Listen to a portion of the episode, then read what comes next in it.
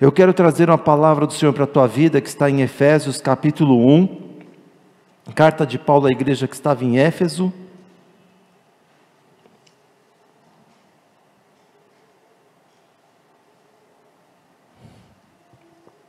Paulo era uma pessoa tão interessante, né? Que enquanto nós nos preocupamos, pastor Marcelo, né? Paulo, aí falou apóstolo Paulo, ele nunca se denominou apóstolo Paulo, ele sempre fala assim, Paulo, o apóstolo de Cristo. Então ele não deixava o título em primeiro lugar. Bonito Paulo, né? Capítulo 1, versículo 18, 19, 20 e 21. Diz assim o texto sagrado. Oro também para que sejam iluminados os olhos do vosso entendimento para que saibais qual seja a esperança da vossa vocação e quais as riquezas da glória da sua herança nos santos, e qual a suprema grandeza do seu poder para conosco, e qual a suprema grandeza do seu poder para conosco, os que cremos, segundo a operação da força do seu poder que manifestou em Cristo, ressuscitando dentre os mortos, fazendo sentar-se à sua direita nos céus, acima de todo principado e autoridade, poder e domínio, e de todo nome que se nomeia, não só nesse século, mas também no vindouro. Amém. Feche seus olhos, curve sua cabeça. Pai Santo, no nome de Jesus, aqui estamos, ó Pai, diante da tua igreja, na tua presença, pedindo, Senhor, que o Senhor venha falar conosco nesta noite. Usa a minha vida, Jesus, para falar aos que estão aqui, aos que estão assistindo, que a tua palavra seja viva, eficaz, penetrante e que marque os nossos corações. É isso que eu te peço, é isso que eu te agradeço no nome de Jesus Cristo. Amém. Amém? Faz tempo que eu não vejo vocês, agora estou vendo vocês aí, né? Amém. Pode apagar. Vou fazer uma pergunta e você vai pensando aí consigo mesmo, pensando aqui, pensando na sua casa. Se você gostaria que mudasse, fosse mudado alguma coisa em você, o que você gostaria que mudasse na tua vida? Gostaria de ser mais confiante, gostaria de ser mais descontraído, gostaria de ser menos é, ansioso, ou menos medroso, ou mais determinado, o que você gostaria que fosse mudado na sua vida. As pessoas, a maioria das pessoas quer mudar, e mudar sempre para o que é de melhor. Porque todo mundo tem algo de melhor para ser melhorado, tem que se mudar para algo que seja melhor. E as pessoas eu vejo aí muitas, ainda mais agora com essa evolução da internet, né? As palestras, técnicas para emagrecimento, e as pessoas falam: você tem que ir para a academia, você vai melhorar a sua saúde, você tem que fazer caminhadas, andar de bicicleta, pegar a bike, caminhar por aí tal, tudo mais. E vem aquele entusiasmo na, na, no coração das pessoas: não, vão para a academia e vão começar a fazer, faz a primeira semana, a segunda semana, na terceira semana você já começa a, a ficar meio desanimado, já não quer mais, você começa a compra aquela esteira, liga na tua casa lá e começa, né? Primeiro dia, meia horinha, depois você começa já uns 40 minutos, faz de manhã, de tarde, de noite, olha, estou bombando na esteira em casa, de repente, na terceira semana você já não está fazendo mais nada. Não, eu vou começar a caminhar, agora tem até as, os caminhódromos por aí, né? Onde você vai lá, tem uma turma de gente caminhando todos os dias. Não, eu vou começar a comprar o tênis, vai. E você vai ali, primeiro dia, terceiro, quarto dia, uma semana, na segunda semana, o entusiasmo já se acaba.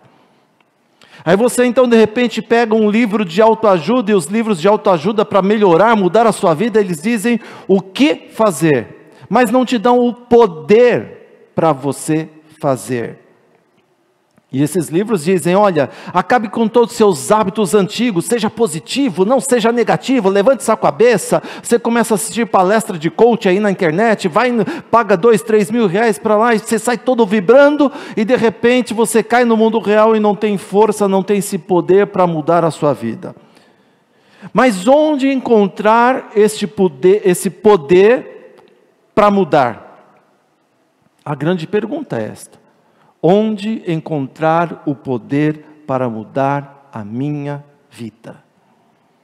E é interessante porque nós temos um privilégio gigantesco por sermos cristãos, porque o cristianismo oferece o poder que nós precisamos.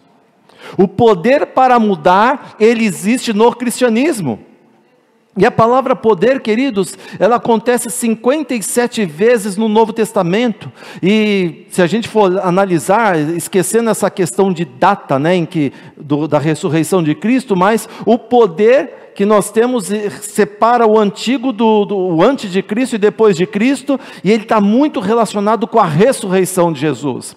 Esse poder da ressurreição, conforme está no, na carta de Efésios, no capítulo 1, está à nossa disposição para mudar a nossa vida. Esse poder que ressuscitou a Jesus Cristo dentre os mortos está à nossa disposição para mudar a nossa vida. E Paulo disse quando ele escreveu aos Filipenses, no capítulo 3, versículo 10, ele disse: Desejo conhecê-lo e o poder da sua ressurreição e esse poder, é, alguns dizem que é a palavra dínamos ou dunamis, e alguns falam que vem da origem da palavra dinamite, de explosão, de ter um poder de transformar, de destruir e de renovar até mesmo.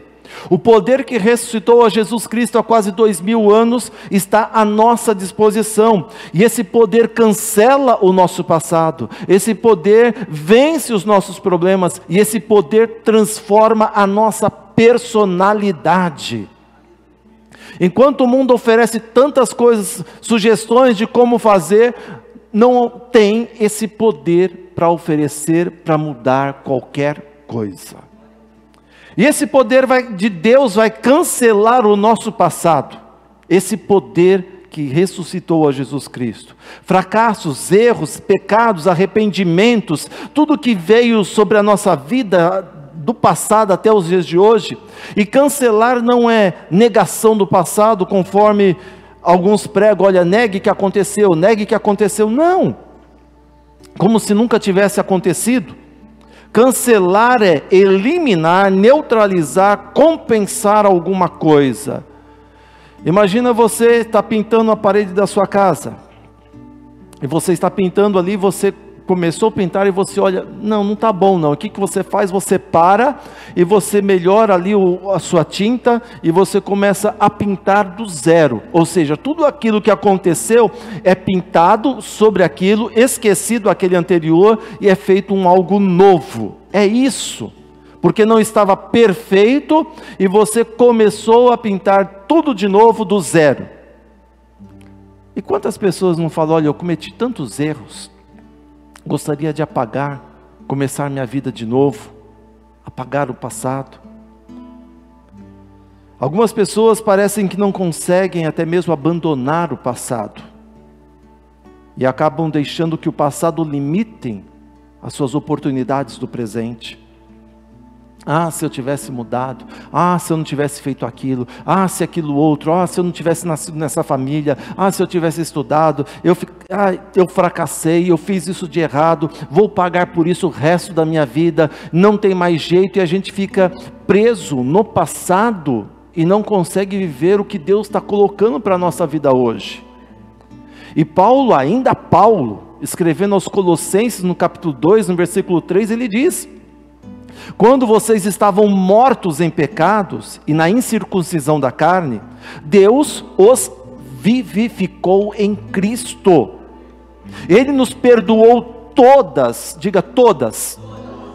Todas, sabe o que significa todas no grego, queridos? Todas. É isso.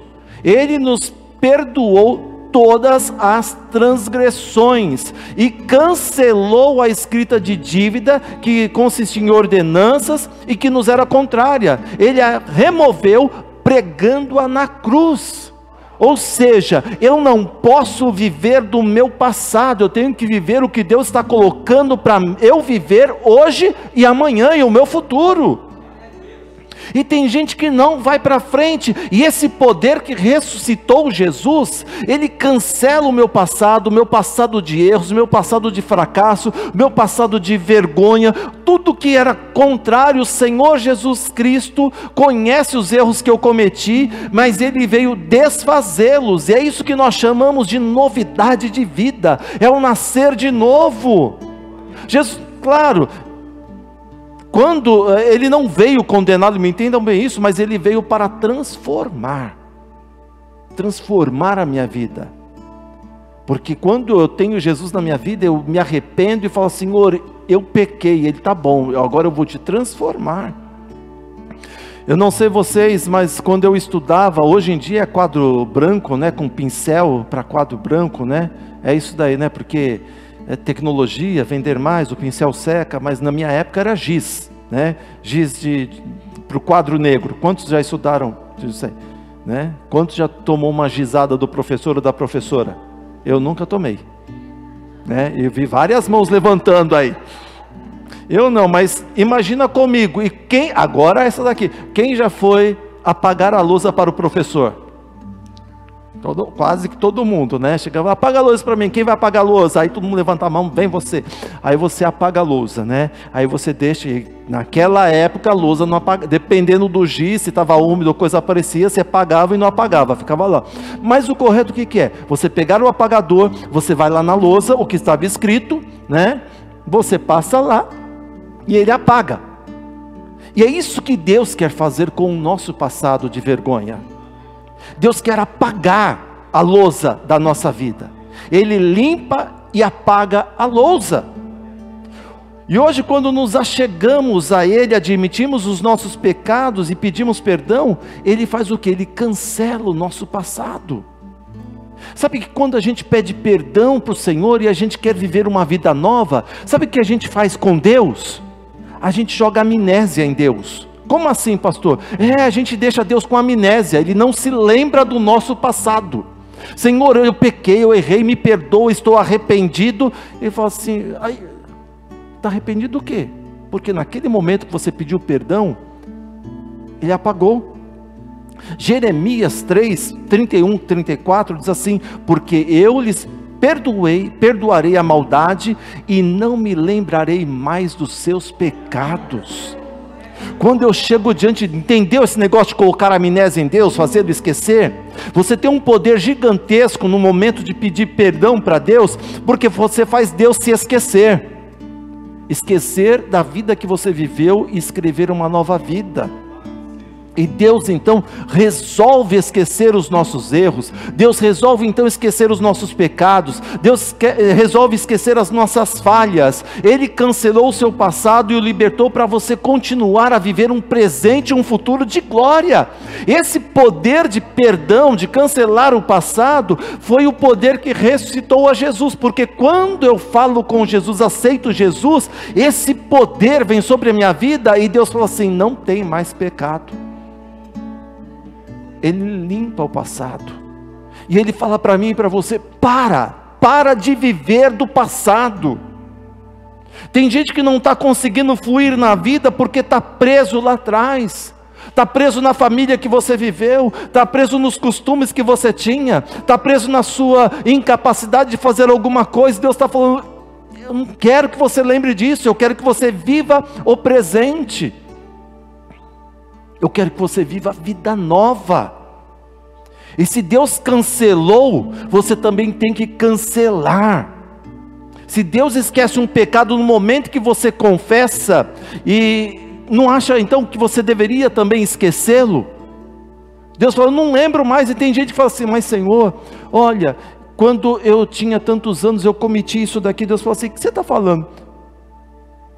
Não, Senhor, lembra que eu falei com o Senhor quando eu aceitei o teu nome, o teu filho como Salvador, eu pedi perdão daquilo lá, tal. e Deus falou assim: não estou sabendo. Eu já perdoei, e quando eu perdoo, eu não me lembro mais. Eu quero que você viva uma vida nova. Eu quero que você viva em novidades de vida. Quando você paga uma conta da Enel, da Sabesp, que acontece? Você tem uma dívida com eles, você lá vai lá, paga, vai lá no sistema, eles vão te cobrar de novo? Não.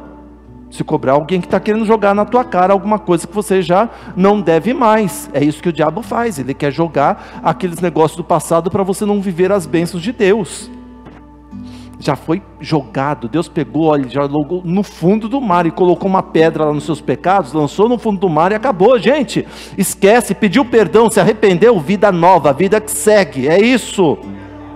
Senão você vai limitar o poder de Deus na tua vida. E esse poder de Deus vai acabar com os seus problemas, sabia disso? Todos têm problema. Ainda mais esse mundo, esse mundo está perdido. As únicas pessoas que não têm problema hoje, depende também, né, para onde que ela foi, são as pessoas que estão lá no cemitério. Você vai conversar com elas, está cheio de problema aí, né? A pessoa nem responde, está sossegado, não tem problema.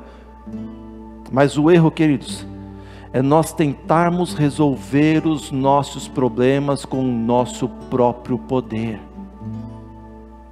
Quando nós queremos fazer com a nossa mão, nós estamos tirando Deus de lado e o poder de Deus não se manifesta em nós. Certo homem diz o seguinte: Estou doente e cansado de estar doente e cansado. Deus quer que nós paremos de tentar e comecemos a confiar a Ele os nossos problemas. As circunstâncias são como um colchão. Sabe colchão, esses de dormir? Se você está acima das circunstâncias, você vai descansar. Agora, se você estiver debaixo das circunstâncias, como se você estivesse debaixo de um colchão, você vai sufocar. Então você precisa estar acima das circunstâncias. E nós não podemos controlar as circunstâncias, mas nós podemos controlar as nossas reações diante delas.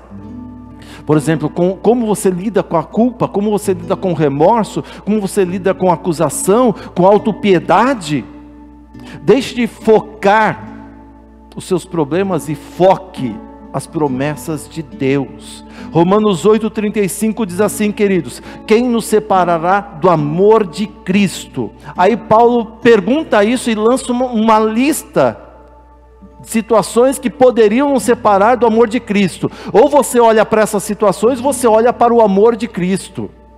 E ele fala: vai ser a, tribulação, a angústia, a perseguição, a fome, a nudez, o perigo, a espada. Todas, em todas essas coisas, nós somos mais do que vencedores por aquele que nos amou. O que que Paulo estava falando assim? Olha, eu posso vencer os problemas a partir do momento que eu olho para o amor de Cristo e não me detenho nessas coisas, porque nessas coisas eu tenho o poder que vem de Deus através de Jesus Cristo e sobre elas eu sou mais do que vencedor. É isso, queridos. E um vencedor só consegue vencer obtendo o controle. Tem muita gente aqui que gosta de corrida de Fórmula 1. Como é que eles vencem a corrida? Quando eles detêm o controle ali do carro, da situação, tem uma velocidade constante, está chegando na curva, e é isso na nossa vida. Para nós vencermos, nós temos que ter o controle daquilo. Não importa a situação, Deus pode inverter a situação. Talvez você está achando isso aqui não tem jeito. Opa, a hora que eu acho que não tem jeito, é o momento que eu jogo para Ele. É o momento que eu vou jogar para Deus. Porque da onde emana o poder que ressuscitou a Jesus, que está liberado para nós?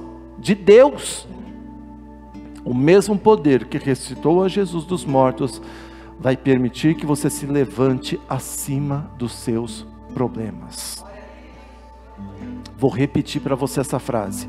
O mesmo poder que ressuscitou a Jesus dos mortos vai permitir que você se levante acima dos seus problemas. O poder de Deus transformará a nossa personalidade. O que você gostaria de mudar em você? E como você poderia fazê-lo?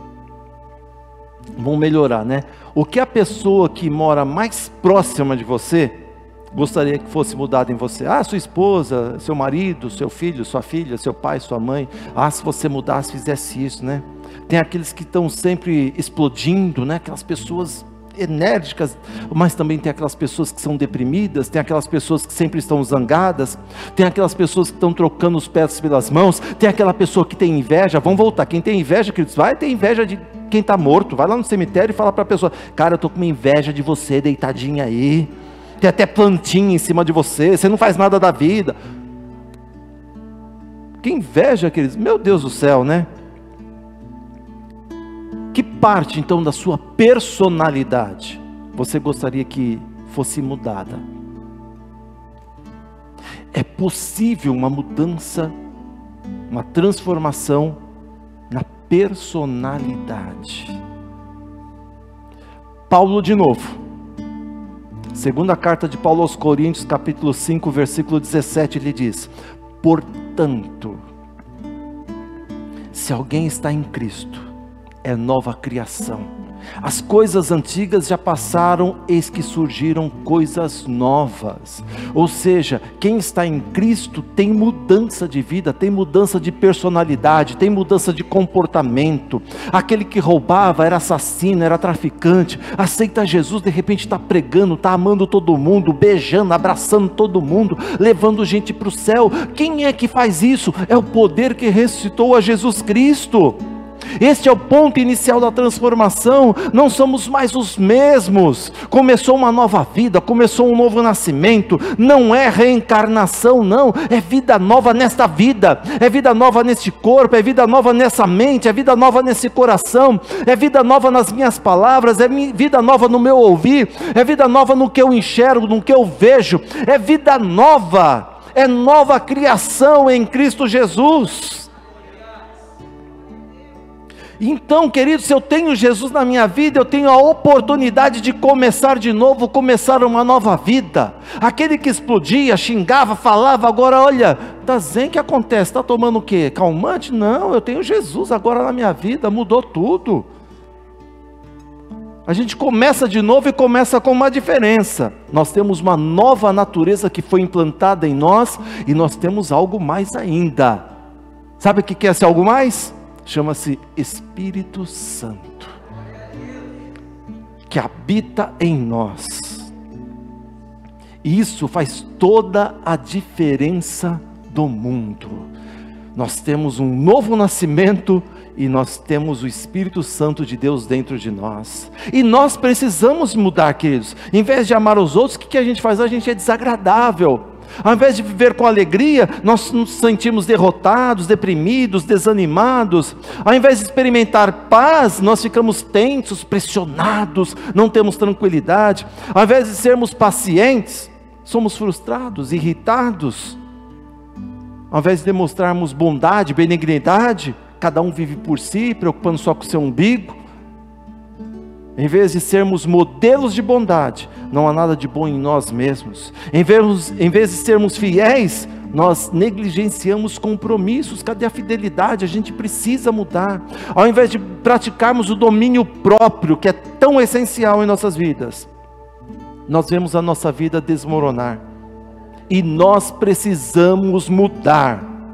E não podemos deixar para depois Apenas uma coisa vai impedir você de mudar de vida. Não é o diabo, não são as pessoas, não são as circunstâncias, é o comodismo. É a preguiça de mudar, de querer mudar. Tá tão bom assim, eu estou acostumado com a minha vidinha, o meu jeito de ser. Eu nasci assim, eu vivi assim, eu cresci assim, vou morrer assim. Eu sou Gabriela, sempre Gabriela. Tem que mudar, queridos porque a gente sempre vai jogando para depois, sempre deixamos para amanhã. Ah, um dia desses, quem sabe, aí eu vou começar a orar mais, ah, eu vou começar a ser mais calmo, eu vou começar isso, é aquele negócio. Ah, eu preciso tanto ir no dentista. Você não vai por quê? Não, um dia desses eu vou. Ah, eu preciso ir no médico fazer os exames, por que, que não foi? Não, esperar um pouco mais. Ah, preciso me envolver na igreja, por que, que não se envolve? Ah, um dia desses, um dia desses, um dia desses, e esse um dia desses nunca chega. Vocês lembram lá do Egito? O que, que Deus fez? Cada praga que Deus mandava estava zombando de um Deus egípcio. Era isso que acontecia. No Egito eles adoravam piolhos. O que, que Deus fez? Mandou piolho. Vocês adoram piolho? Vou mandar uma peste de piolho para vocês. Eles adoravam rãs. O que, que Deus fez? Mandou RAM para todo mundo lá, tinha RAM para todo mundo. E quando Deus fez isso, gerou uma, uma bagunça total. E Faraó chama então Moisés, fala: Moisés, eu desisto, não aguento mais essas rãs. E Moisés então, tão calmamente, Moisés era bravão e Deus transformou ele, teve um novo nascimento, sem aceitar Jesus. Jesus não tinha ali ainda, tá? O que acontece? E Moisés pergunta para Faraó: Faraó, quando é que você quer que eu acabe com as rãs? Sabe o que o Faraó responde? Amanhã. Gente, o negócio não está atrapalhando? Não estava tirando sono? não estava deixando ninguém andar, cozinhar, beber, se divertir, fazer nada que te arranje, gente. Imagina rã, rã. Imagina esse tapete escuro aqui. Esse escuro aqui era só rã. Onde você andasse, tinha que fazer assim, ó, para não pisar na cabeça da rã. E Faraó, com esses problemas, a nação inteira com esse problema. E ele fala: amanhã. E quantos de nós não estamos com essa síndrome do Faraó? Preciso mudar? Amanhã.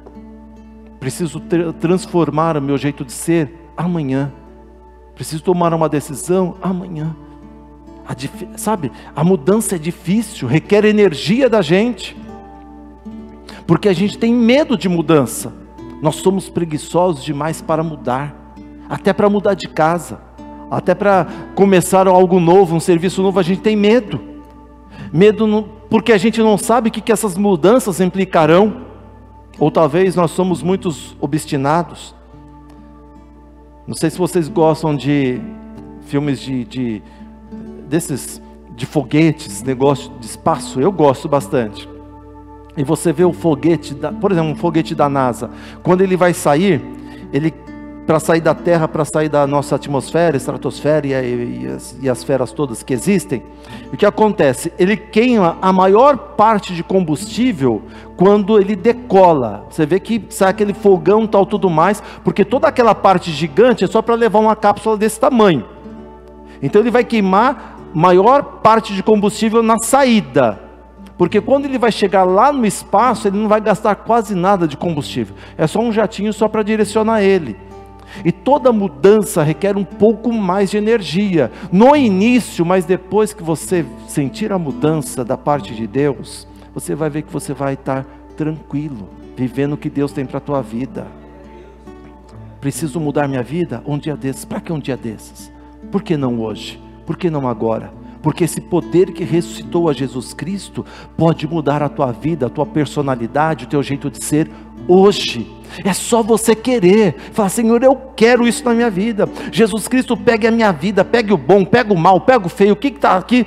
Transforma a minha vida naquilo que o Senhor quer transformá-la, naquilo que o Senhor projetou para ser. Que eu esqueça do passado, que eu acabe com os meus problemas e que eu tenha uma mudança de personalidade através do poder que ressuscitou a Jesus Cristo dentre os mortos. E é isso que nós vamos orar agora. Se coloque de pé, queridos porque esse poder da ressurreição está à nossa disposição.